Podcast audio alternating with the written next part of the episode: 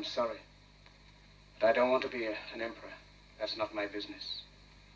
I don't want to rule or conquer anyone. I should like to help everyone if possible. Jew, Gentile, black man, white. We all want to help one another. Human beings are like that.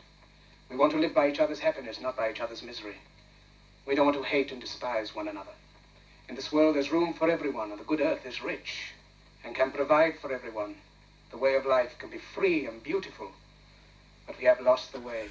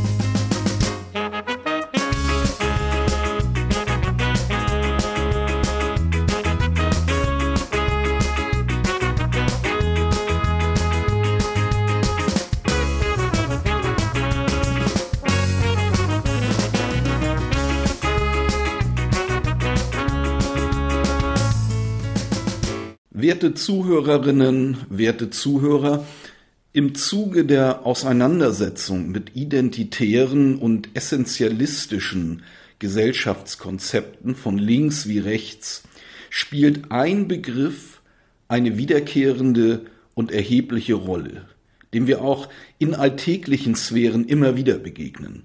Der Begriff des Authentischen, der Authentizität.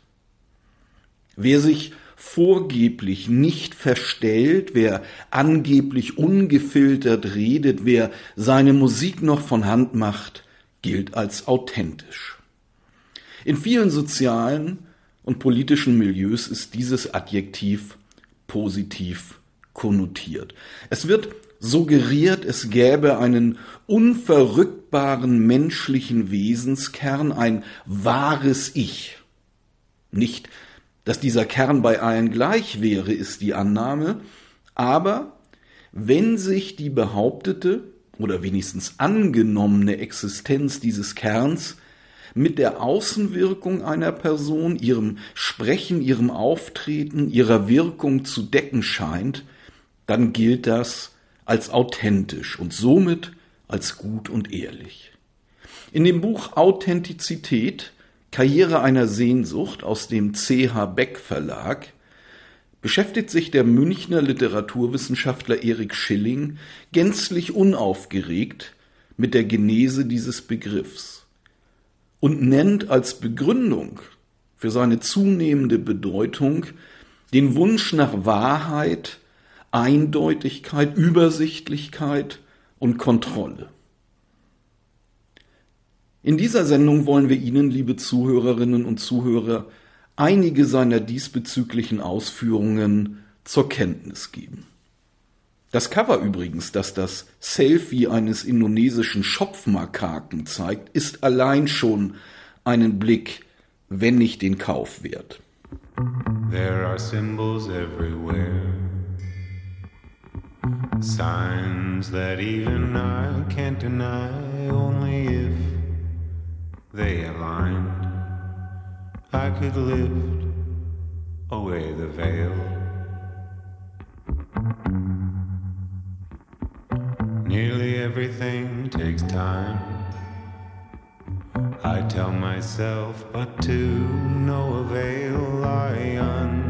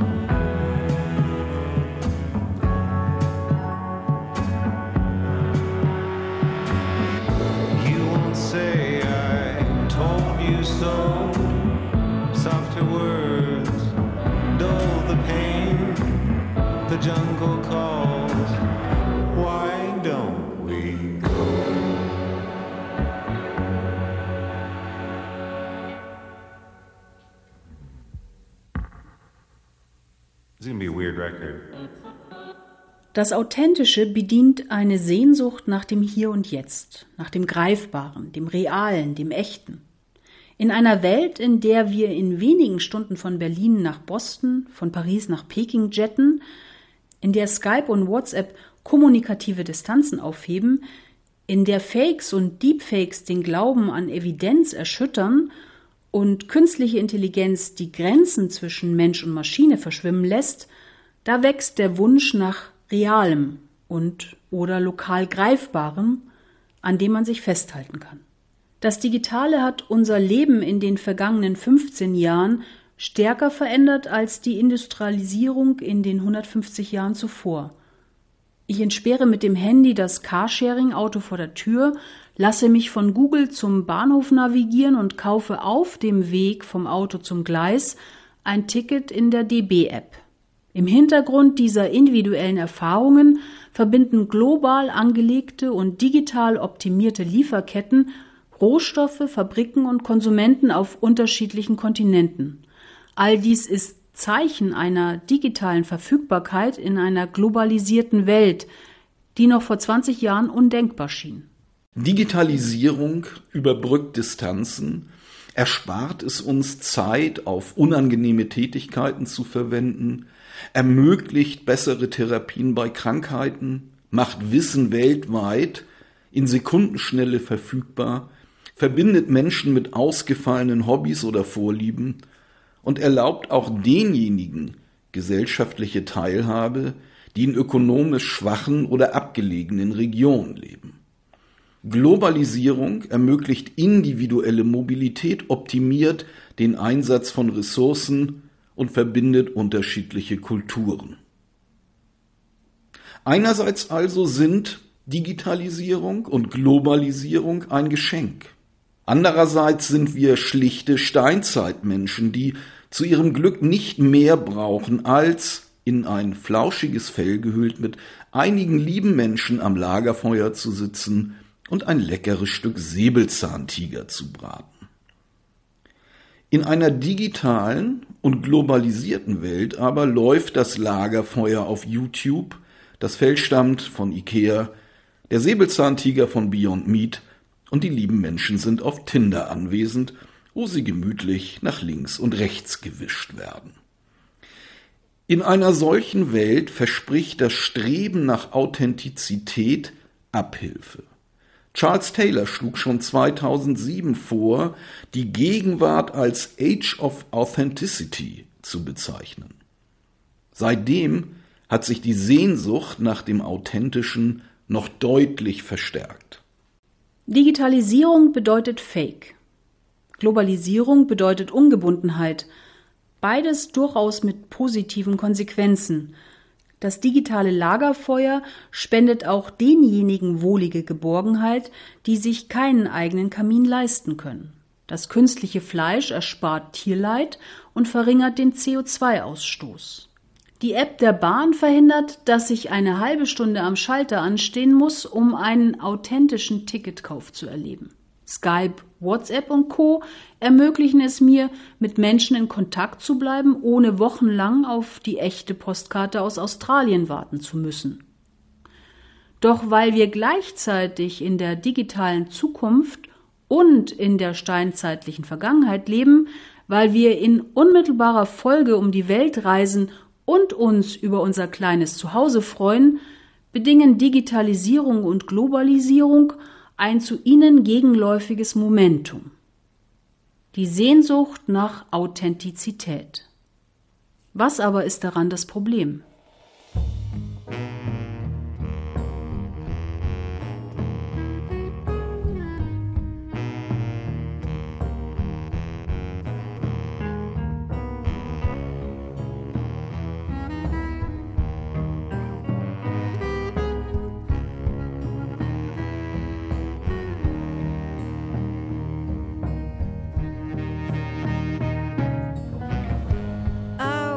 It's no secret You know my every weakness. Oh, haven't the strength now. Not enough to waste tonight.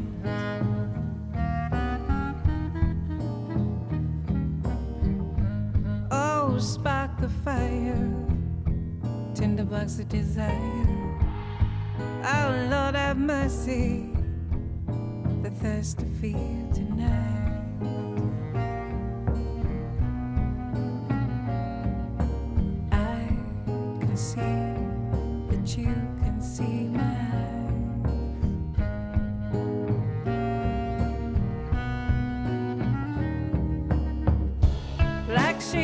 On the fence, you're a naughty little boy and you make me tense. Prodigal son, won't you come on home? Doors open wide, take a look inside. Take a look inside. Take a look inside.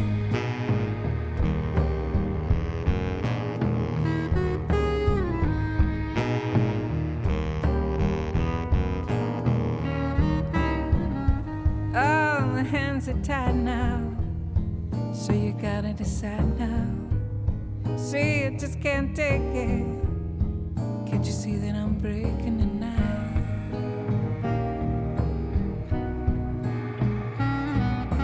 I can see.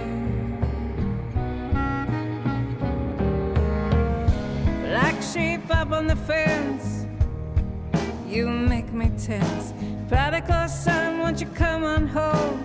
Doors open wide, take a look inside. Take a look inside.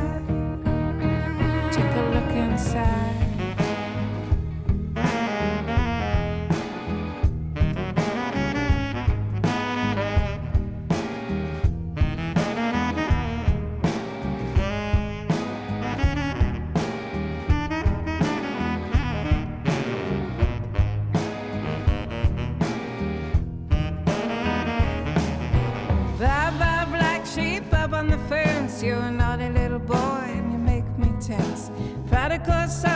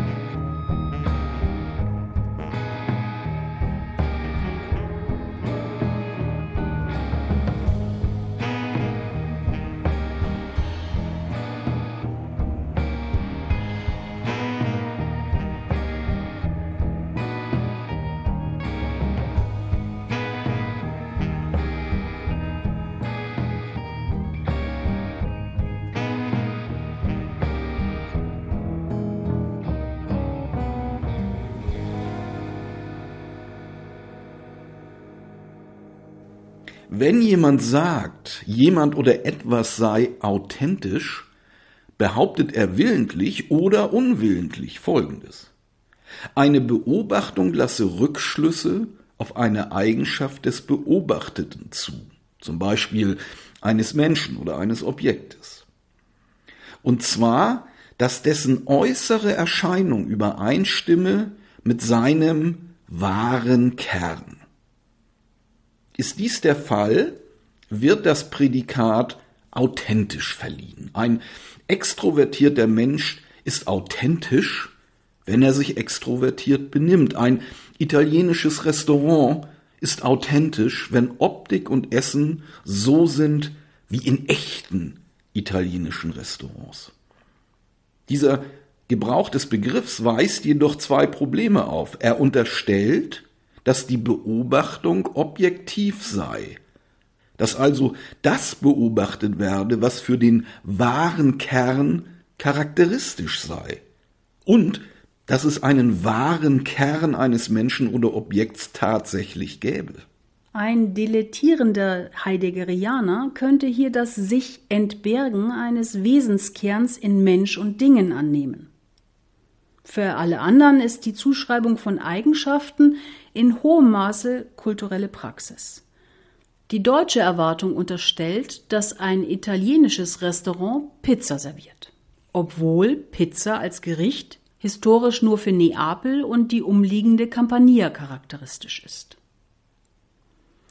Wenn es einen Wesenskern eines italienischen Restaurants gäbe, würde dieser daher eher in der Ab- als in der Anwesenheit einer Pizza auf der Speisekarte bestehen. Dass Pizza trotzdem in den meisten italienischen Restaurants in Deutschland zubereitet wird, hängt mit der kulturellen Erwartung der Restaurantbesucher, sozusagen der Rezipienten zusammen. Für viele von ihnen wäre ein italienisches Restaurant nicht authentisch, wenn es keine Pizza servierte. Dasselbe gilt mit geänderter elitärerer Zielgruppe und Erwartung für diejenigen italienischen Restaurants, die den Anschein von Authentizität gerade dadurch erreichen, dass sie keine Pizza servieren. Es geht keineswegs darum, diese Erwartungen abzuwerten. Das wäre ebenso überheblich wie das vorschnelle Diskreditieren jeder kulturellen Praxis. Wichtig ist allerdings ein Bewusstsein dafür, dass die Bezeichnung eines Menschen, Ortes oder Objekts als authentisch die entsprechende Eigenschaft nur zuschreibt. Authentizität jenseits dieser Zuschreibung gibt es nicht.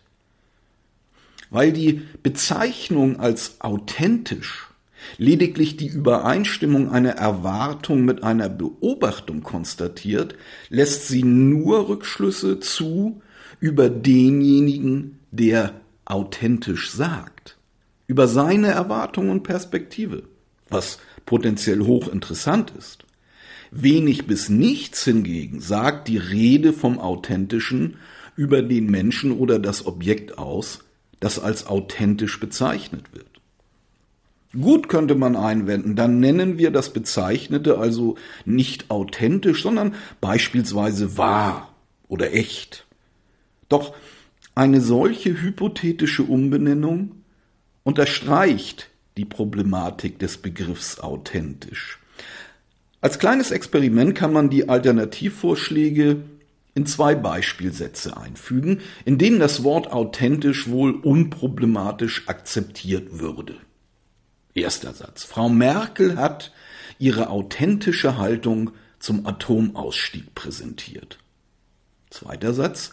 Christian Krachts Roman Faserland stellt das authentische Leben der 1990er Jahre dar. Aus dem ersten Satz würde Frau Merkel hat ihre wahre Haltung zum Atomausstieg präsentiert. Implizierter Unterton, und nicht ihre vorgegaukelte. Und aus dem zweiten Satz, Christian Krachts Roman Faserland stellt das echte Leben der 1990er Jahre dar, implizierter Unterton, und nicht das Leben, von dem alle fälschlicherweise meinen, dass es für die 1990er Jahre charakteristisch sei. Durch den Austausch ist das Problem zu greifen. Während bei den Worten wahr und echt eine Sensibilisierung für mitschwingendes Pathos und Übertreibung besteht, suggeriert die Verwendung des Begriffs authentisch, Beobachter unabhängig und neutral etwas über einen Menschen oder Gegenstand auszusagen. Doch das Gegenteil ist der Fall. Ebenso wie die Rede vom Wahren und Echten ist diejenige vom Authentischen zum großen Teil raunende Spekulation, die behauptet, Zugang zu einer Art Spezialwissen hinter den oberflächlichen Erscheinungen zu haben.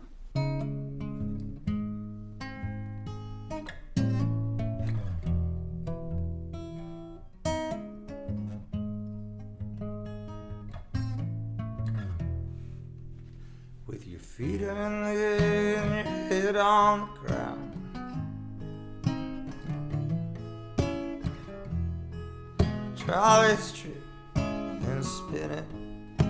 Yeah. Your head will collapse because there's nothing in. You ask yourself, where is my mind? Where is my mind? Where is my mind? I was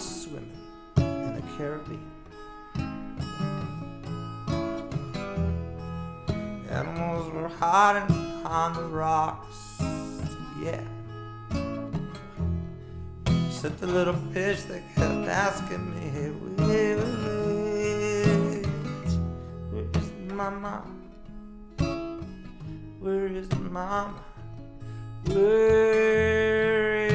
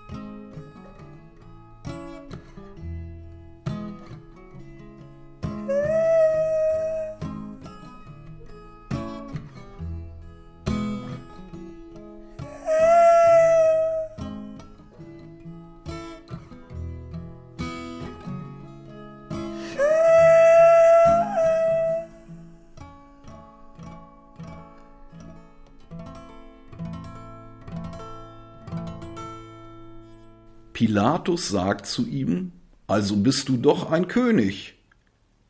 Jesus antwortet, du sagst es, ich bin ein König. Ich bin dazu geboren und dazu in die Welt gekommen, dass ich für die Wahrheit Zeugnis ablege. Pilatus sagt zu ihm, was ist Wahrheit? Nachdem er das gesagt hatte, ging er wieder zu den Juden hinaus und sagte zu ihnen, ich finde keinen Grund, ihn zu verurteilen. Pilatus wirft mit seiner rhetorischen Frage das Problem auf, ob es Wahrheit überhaupt gibt und wie sie zu erkennen ist. Seinen Verzicht auf ein Urteil kann man in diesem Kontext so lesen, wo keine Wahrheit erkannt wird, ist kein Urteil möglich. Authentizität behauptet das Gegenteil. Einen Menschen oder ein Objekt authentisch zu nennen, suggeriert das Wissen darum, wie er oder es in Wahrheit beschaffen sei. Aus der Zuschreibung von Authentizität spricht daher ein Wille zur Wahrheit. Wo sich die Erwartung vieler Menschen in einem bestimmten Kulturkreis deckt, beispielsweise hinsichtlich der Frage, wie ein italienisches Restaurant beschaffen sei, ist die Rede vom authentischen Restaurant nicht unbedingt sinnvoll, aber ungefährlich. In anderen Kontexten ist dies anders.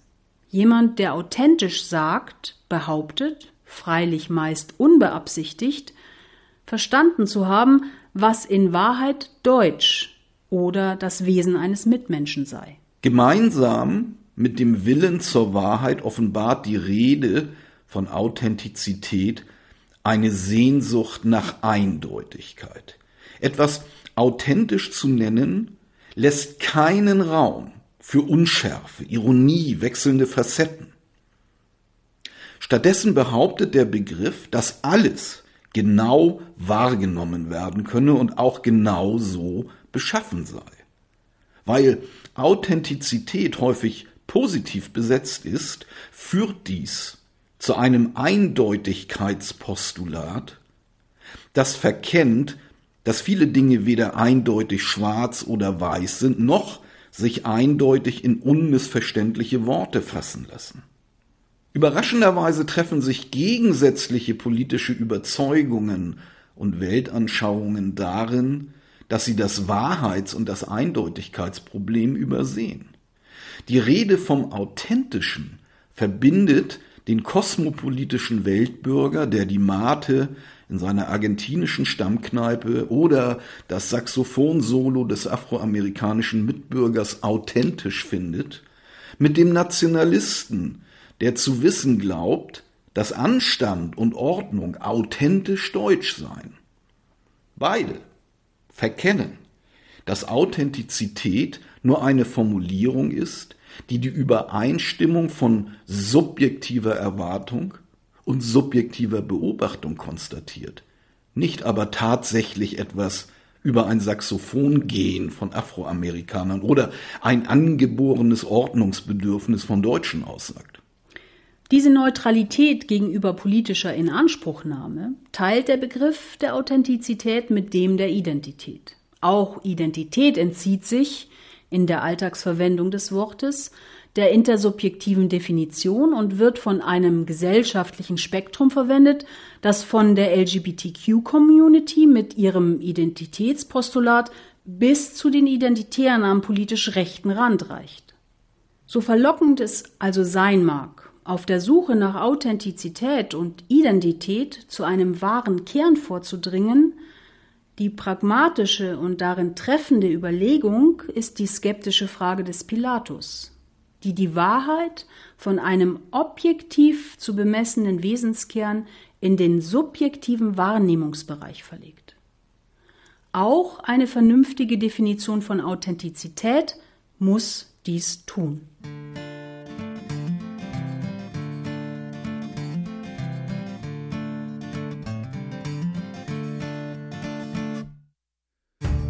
I'm gonna set my body free. I'll run down to the river and drown. Gonna see what it's like to get clean. I'm gonna set my soul free. I'm gonna throw my faith in the fire. Gonna burn it till the sin ain't real. Come on, child, don't you know right from wrong?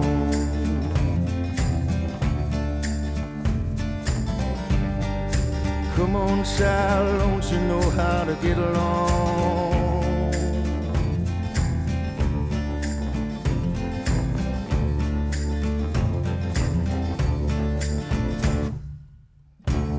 I'm gonna set my heart free. I'm gonna bury it in fertile ground. I'm gonna see if it grows up mean.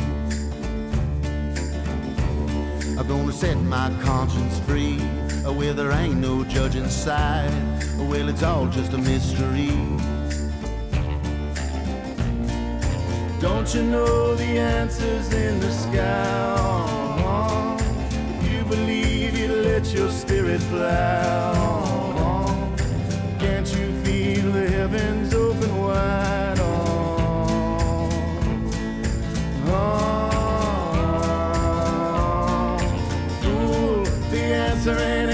sky. It's in the heart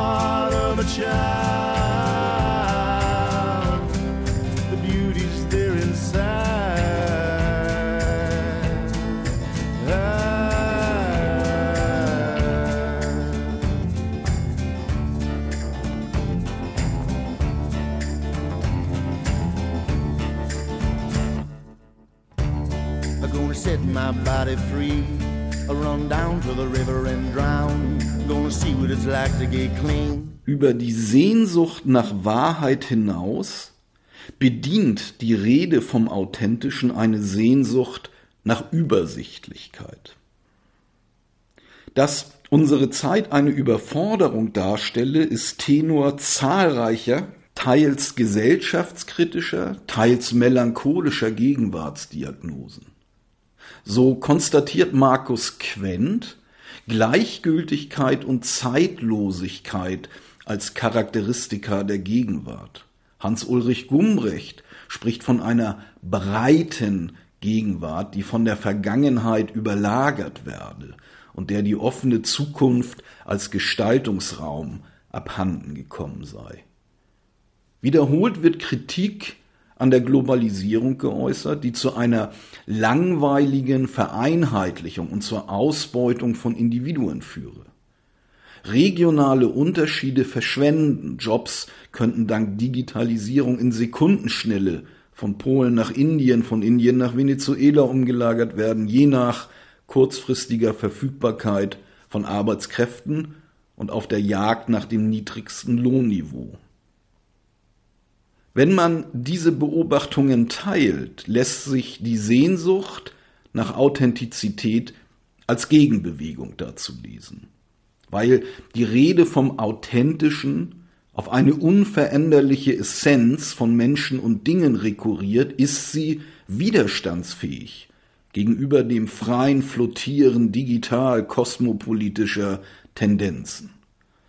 In der Sehnsucht nach Authentizität äußert sich der Wunsch nach einem Fixpunkt in einem immer schneller rotierenden Universum. Großonkel Karl Otto war schon immer ein knorriger Kauz und er ist es auch heute an seinem 85. Geburtstag wieder. Wie herrlich authentisch. Im Südtiroler Ahrental weiden dieselben Kühe auf denselben Weiden wie vor 100 oder 200 Jahren.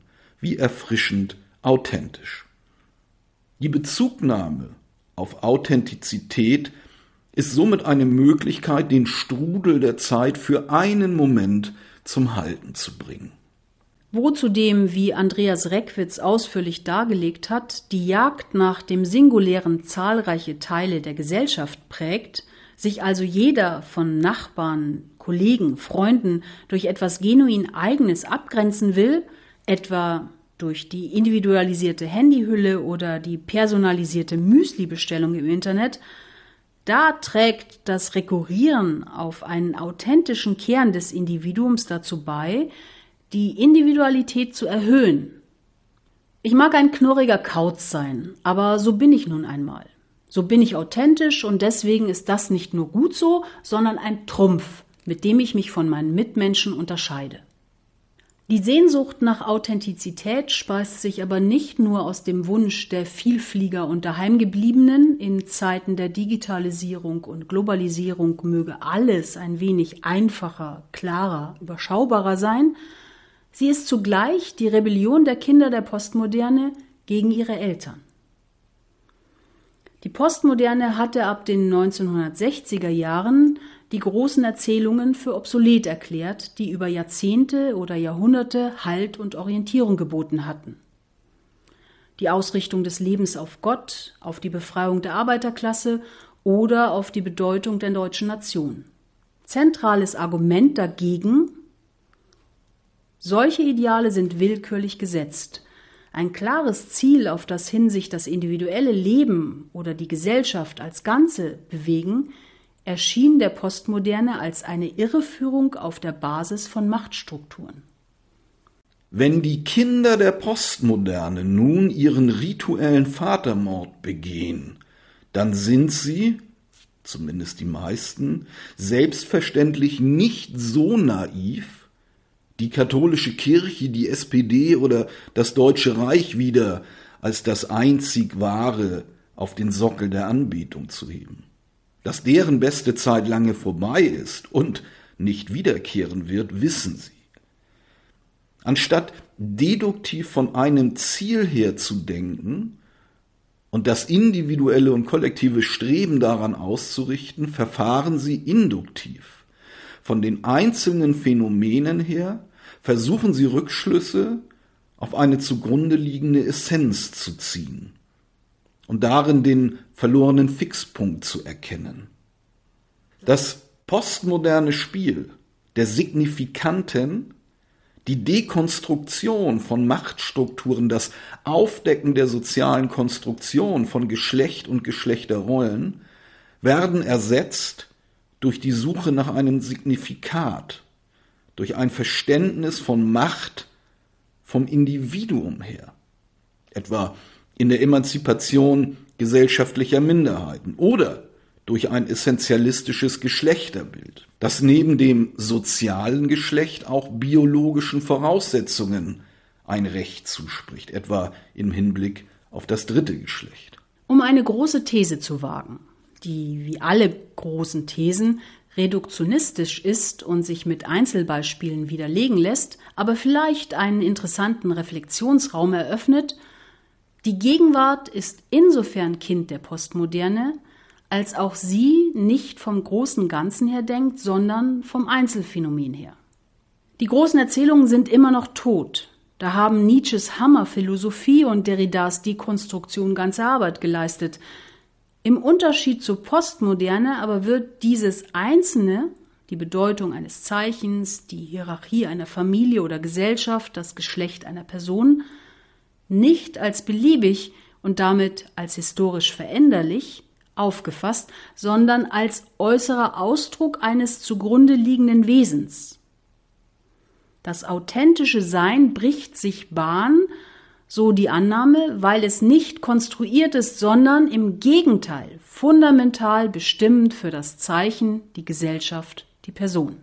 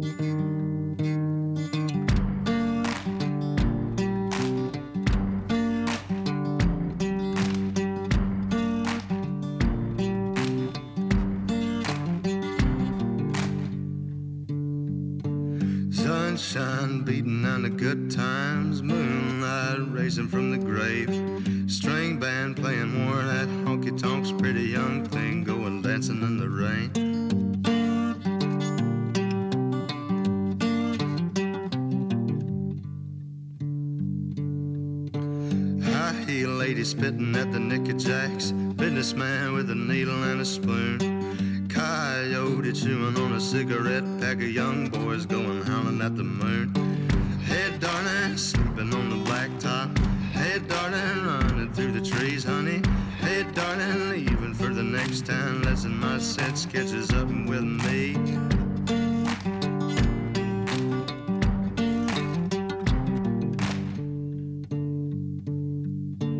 Three dead in a crash on a number four. Two witnesses blown up high. Not sure whose will be done. You can call me a sinner for wondering why. Hey, darling, sleeping on the blacktop.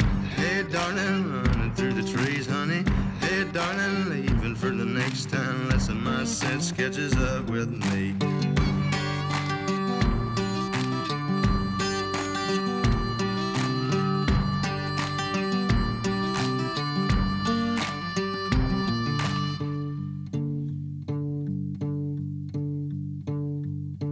Corn liquor tastes sweeter in this town. Could it be it's the same as the last? I swear I've seen your face elsewhere before, just as familiar as a bottle and a glass. Hey, darling, sleeping on the blacktop. Hey, darling, running through the trees, honey. Hey, darling, leaving for the next town. Lesson my set sketches up with me. Hey, darling, sleeping on the blacktop. Hey, darling, running through the trees, honey. Hey, darling, leaving for the next town. Lesson my sense catches up with me. Mm-hmm.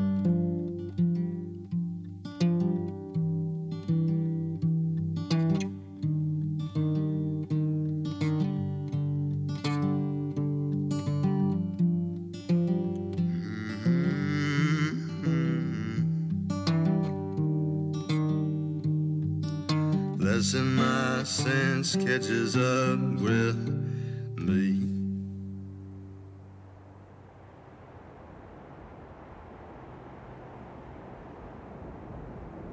Neben der Sehnsucht nach Wahrheit und Übersichtlichkeit ist Authentizität auch Sehnsucht nach Kontrolle.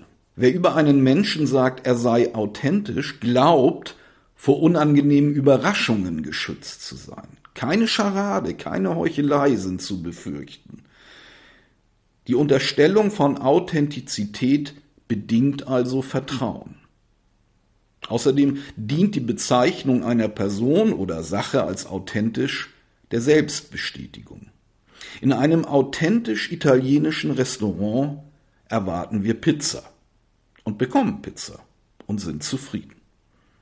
Unser Schema wird auf angenehme Weise bestätigt. Dies verhindert Enttäuschungen, erspart Korrekturen der Erwartung und schont die Denkleistung, die für die Korrekturen erforderlich wäre. Authentizität ist daher die Wellness-Oase des Alltags. Zurücklehnen, Augen schließen und entspannen. Nichts Unvorhergesehenes geschieht. Das Prädikat authentisch filtert die erbarmungslos auf uns einprasselnde Wirklichkeit, reduziert ihre Komplexität und ordnet sie in Kategorien, die wir nicht hinterfragen müssen. Gefühlt authentisch? Ja, nein. Entsprechende Bewertung als positiv oder negativ. Ein kontinuierliches Reflektieren dieser Kategorien würde unsere Auffassungsgabe überfordern. Wir brauchen Authentizität als Denkfigur, um die Einweisung in die Psychiatrie zu vermeiden. Die Zuschreibung von Authentizität hat psychologisch stützende Funktionen. Sie kanalisiert unser Vertrauen, bestätigt unsere Selbst- und Fremdbilder und systematisiert die unübersichtliche Welt. Indem wir bestimmte Personen und Dinge als authentisch bezeichnen, klassifizieren wir sie als ungefährlich, weil wir zu wissen glauben, woran wir sind. So können wir unsere Aufmerksamkeit stärker auf die Personen richten, von denen wir widersprüchliche Signale wahrzunehmen glauben und die deswegen potenziell eine Gefahr darstellen, die aber deswegen auch interessanter sind. Es ist wie in der Liebe. Die Person, die einen aufrichtig liebt, ist eine Wohltat, weil sie der Psyche Geborgenheit, dem Ego Selbstbestätigung und im Lärm der Welt einen epigoreischen Garten verspricht. Wunderschön und langweilig. Das Gegenteil ist die Person, die man verehrt, die aber kontinuierlich widersprüchliche Signale aussendet, bisweilen zum Flirt einzuladen scheint, dann wieder abweisend und kalt ist, anstrengend und aufregend.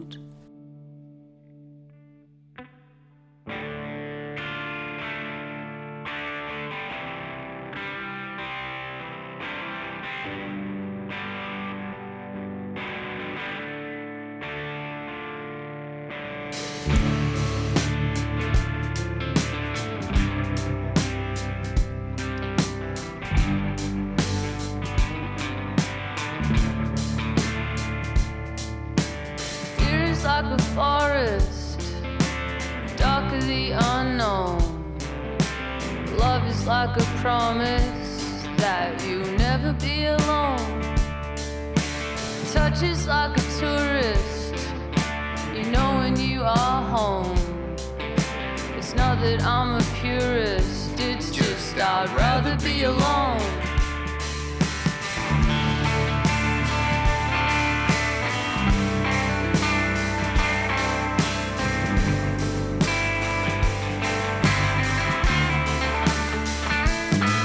Books waiting to be written, lovers waiting to be loved. Songs here underneath my fingers waiting be sung.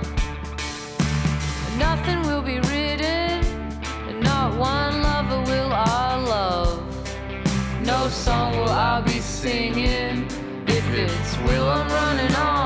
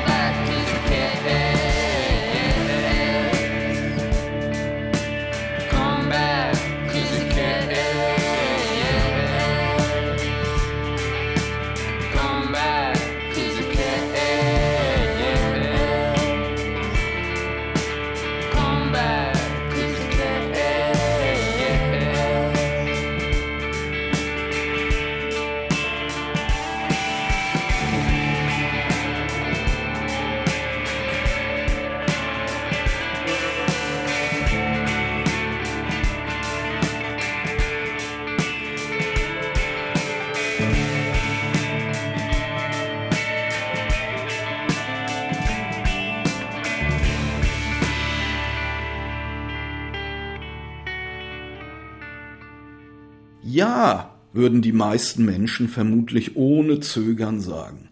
Der Begriff authentisch ist extrem positiv besetzt. So war der zentrale Rat, den der frühere bayerische Ministerpräsident Horst Seehofer seinem designierten Nachfolger Markus Söder mit auf den Weg gab, einen authentischen Politikstil zu pflegen. Man müsse seine Lebenserfahrung, seine Überzeugung zum Ausdruck bringen und in die Politik umsetzen, sagte Seehofer. Die Leute wollen keine Inszenierung. Ein als authentisch wahrgenommener Mensch gilt, in diesem Punkt dürfte Seehofer einmal mit der Mehrzahl der Bevölkerung einer Meinung sein, als nahbar, vertrauensstiftend, aufrichtig.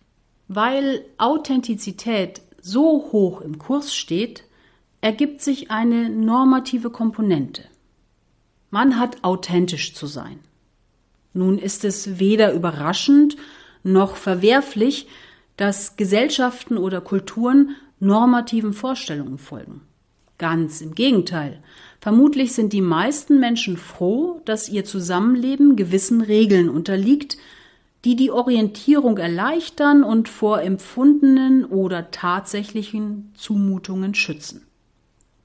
Es handelt sich um eingeübte Konventionen, die meist eingehalten, bisweilen aber auch gezielt gebrochen werden.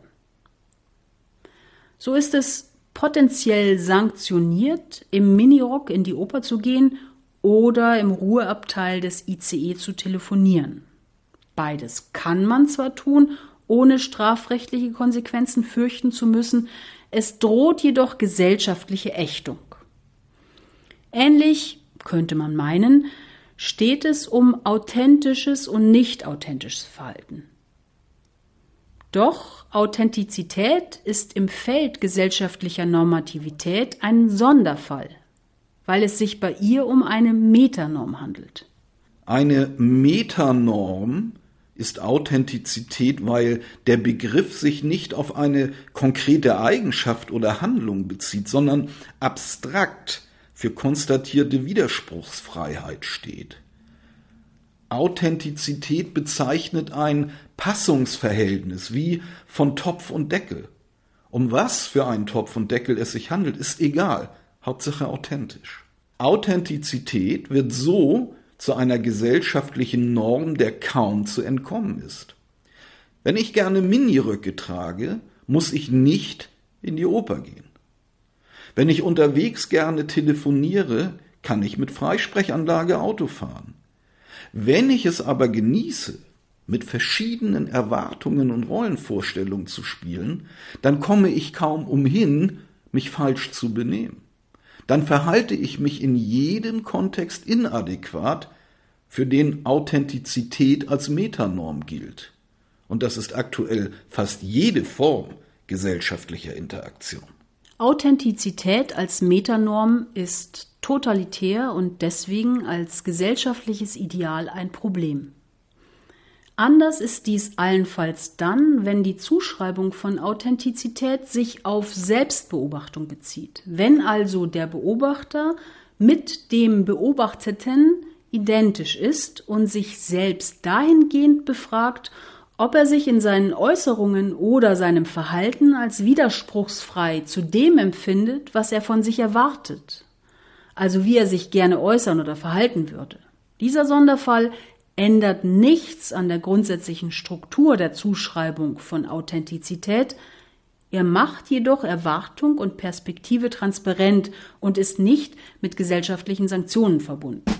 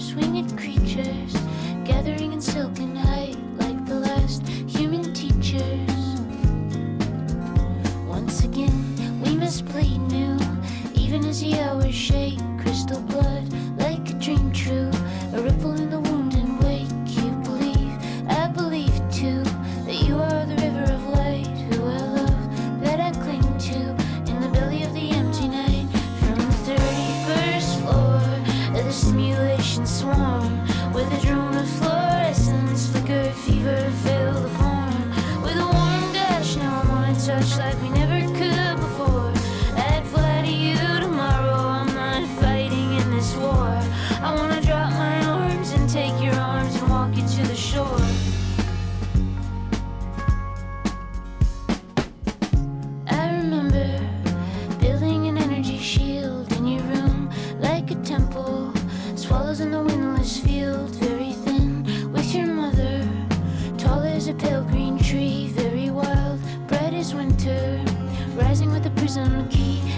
and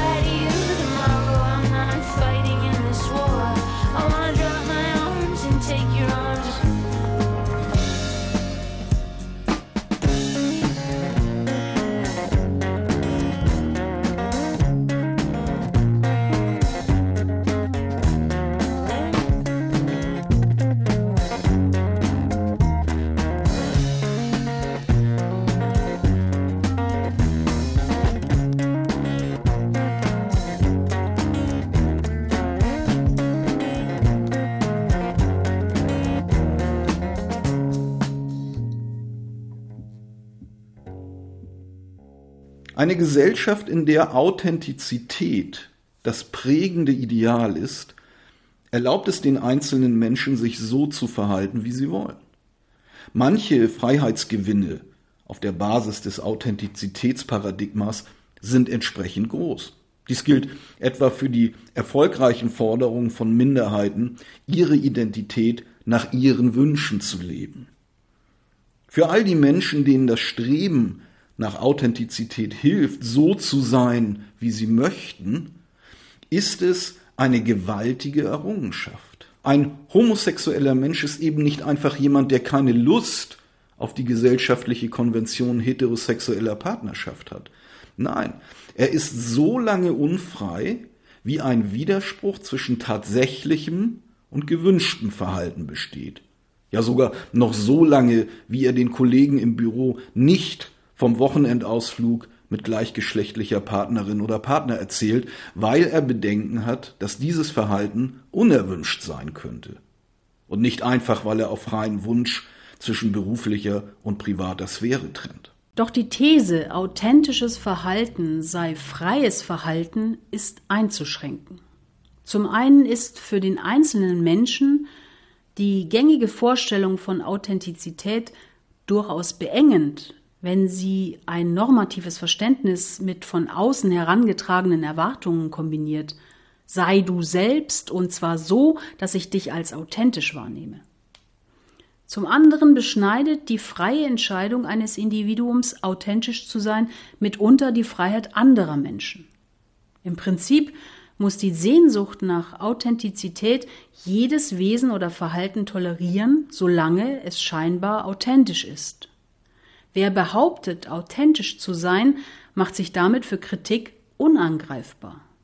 Wenn ich authentisch zu sein glaube, indem ich in der U-Bahn Lieder von Helene Fischer singe oder jedem ungefragt meine Meinung zu seinem Kleidungsstil sage, mag das zwar meinen Bedürfnissen entsprechen, es ist jedoch eine Zumutung für die Freiheit der anderen. Die Sehnsucht nach Authentizität hat daher ein Liberalitätsparadox zur Folge. Einerseits führt die Möglichkeit, sich authentisch zu verhalten, dazu, dass Menschen individuell neue Freiheiten gewinnen. Demgegenüber stehen Einbußen an Freiheit durch die Zumutungen anderer Menschen, die ihrerseits authentisch sein wollen, das aber auf eine Art und Weise ausleben, die mich in meinem Handeln oder Leben einschränkt. Zumindest in Teilen ist eine Gesellschaft mit dominanter Präferenz für authentisches Verhalten daher weniger frei.